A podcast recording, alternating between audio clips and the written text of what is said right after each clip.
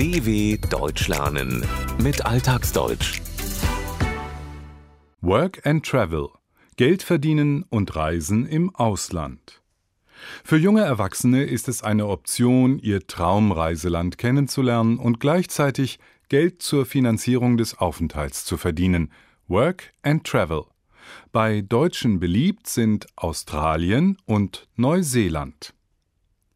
Die Schulzeit ist beendet, man will reisen, neue Länder und Kulturen kennenlernen, seine Sprachkenntnisse erweitern, hat in der Regel aber nicht viel Geld. Was tun? Eine Möglichkeit ist, in eines seiner Traumländer zu reisen, sich dort einen Gelegenheitsjob zu suchen, mit dem der Aufenthalt und Reisen im Land finanziert werden kann. Bekannt ist diese Option unter seinem englischen Begriff Work and Travel. Erforderlich ist dafür vor allem ein Working Holiday Visum, eine Arbeitserlaubnis. Zu den Voraussetzungen gehört unter anderem, dass Bewerberinnen und Bewerber zwischen 18 und 30 Jahre alt sind.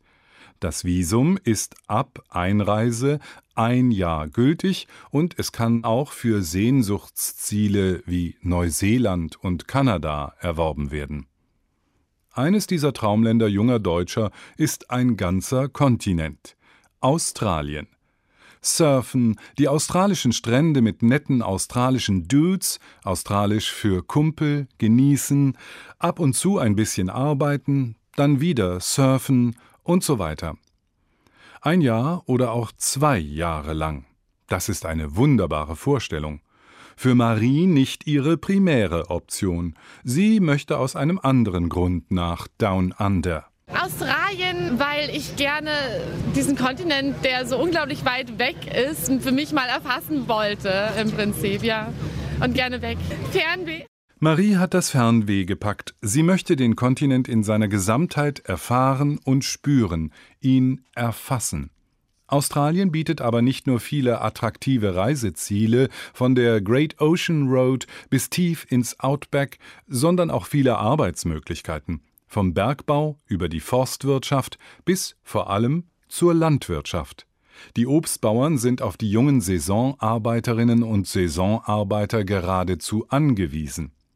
Work and Travel bedeutet, seinen Aufenthalt mit allem, was dazugehört, selbst zu organisieren oder ihn über eine der zahlreichen Work and Travel Agenturen organisieren zu lassen. Entsprechende Angebote finden sich im Internet. Ähnlich wie Marie wollte auch Daniel unbedingt nach Australien.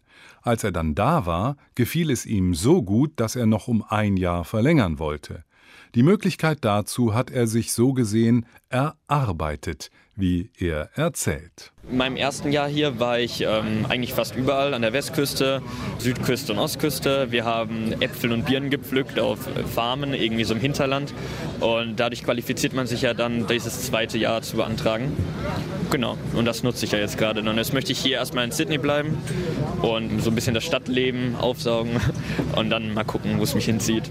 Daniel hat auf Farmen im Hinterland, den wenig besiedelten Regionen des Landes, sein Geld verdient.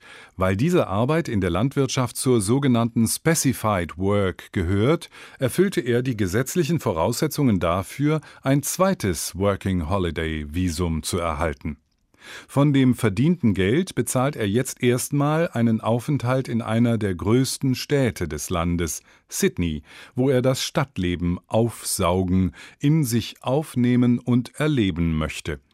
Dann schaut er weiter, welches Ziel ihn interessiert, wo es ihn hinzieht. So entspannt und gut gelaunt wie Daniel können nicht alle von ihren Erfahrungen berichten. Es gibt immer wieder Fälle, in denen Work and Traveler von angeblichen Vermittlungsagenturen über den Tisch gezogen wurden. Sie mussten erstmal die Hälfte ihres hart erarbeiteten Gehaltes abgeben für einen unterirdischen Schlafplatz, Agenturgebühren und ähnlich Halbseidenes. Wer auf der Suche nach einem Job ist, sucht auf den einschlägigen Internetmarktplätzen, in denen die typischen Work-and-Travel-Gesuche stehen, oder er fährt einzelne Farmen ab. Manchmal hilft es aber auch, das Angenehme mit dem Nützlichen zu verbinden und abends in einen Pub zu gehen. Dort trinken die Arbeiter und die Farmer ihr Bier. Und dort werden auch gerne Jobs vergeben. Denn nicht jeder von ihnen macht sich die Mühe, mittels einer Stellenanzeige nach einer Aushilfe zu suchen. Weil fast jeder das Paradies auf der anderen Seite der Welt vermutet, zieht es viele junge Deutsche nicht nur nach Australien, sondern auch nach Neuseeland, wie Alexa.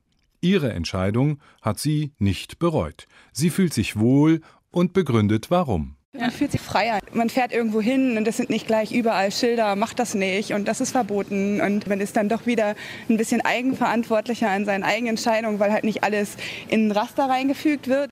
Die 22-Jährige schätzt, dass sie, anders als in Deutschland, nicht ständig mit Geboten und Verboten leben muss, in ein, wie sie sagt, Raster hineingefügt wird.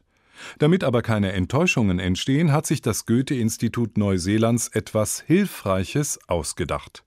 Life Swap, ein Cartoon in zehn Episoden, in dem der Neuseeländer Duncan und der Deutsche Jörg ihre Wohnungen tauschen. Über Skype kommunizieren sie miteinander, zum Beispiel über den neuseeländischen Winter und ungeheizte Wohnungen. Are you camping, Jörg? Das kann man so sagen, aber im Schlafzimmer. Warum ist es so verdammt kalt? Heating is considered a luxury item in a New Zealand flat. Jörg sitzt wie beim Camping dick vermummt in Duncans kalter Wohnung. Der Grund? Die Heizung wird nicht angestellt, denn Heizen ist in Neuseeland ein kostspieliges Unterfangen.